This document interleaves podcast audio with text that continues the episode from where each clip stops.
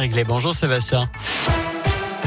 Salut Nico, salut à tous. Et à la une de l'actu, le feu vert pour les médecins. Les décrets d'application de la loi de bioéthique sont parus ce matin. Ils peuvent donc désormais lancer les procédures de PMA, mais ils alertent déjà. Il y a beaucoup de demandes, les listes d'attente s'allongent, les centres seront saturés.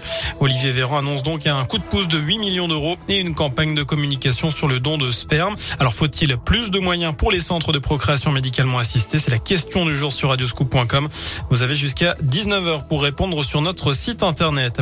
Nouveau calendrier pour le pass sanitaire, la possibilité d'y recourir devait initialement se terminer le 15 novembre, mais le gouvernement va demander au Parlement de prolonger l'état d'urgence sanitaire pendant plusieurs mois, voire jusqu'à l'été prochain.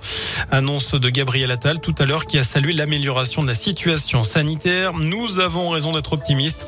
Voilà ce qu'a dit le porte-parole du gouvernement qui appelle tout de même à la prudence. Et puis J-1 avant le pass sanitaire pour les ados.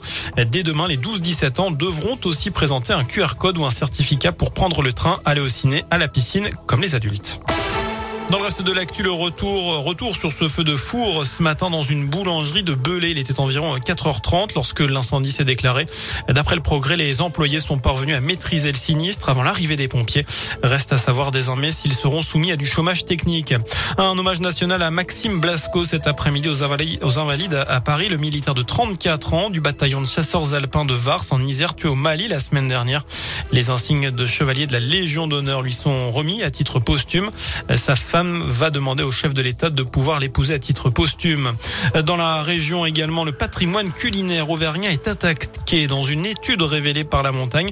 L'association UFC Que Choisir remet en cause le label AOP pour le Saint-Nectaire et le Cantal. En cause d'après elle, de grands écarts entre les promesses et les réalités concernant les labels alimentaires qui sont censés donner des garanties aux consommateurs, notamment en termes d'origine des produits, de préservation de l'environnement et des terroirs. D'après ce document, les produits d'entrée de gamme labellisés seraient quasiment les mêmes que les produits industriels avec des cahiers des charges qui manquent d'exigence. En bref, euh, l'avis d'imposition pour la taxe d'habitation arrive à partir d'aujourd'hui. Même si 80% des foyers français sont aujourd'hui exonérés, il reste au moins la redevance télé à payer 138 euros. On passe au foot et après la belle victoire de Paris hier contre Manchester City, place à l'autre club français. Ce soir, Lille joue à Salzbourg à 21h. C'est avant la Ligue Europa. Demain pour Lyon, Monaco et Marseille.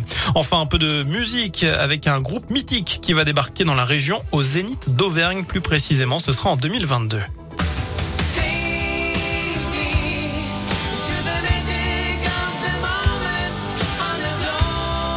Voilà, vous l'avez reconnu.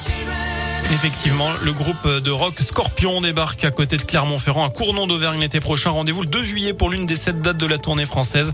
La vente des billets débute demain à 10h.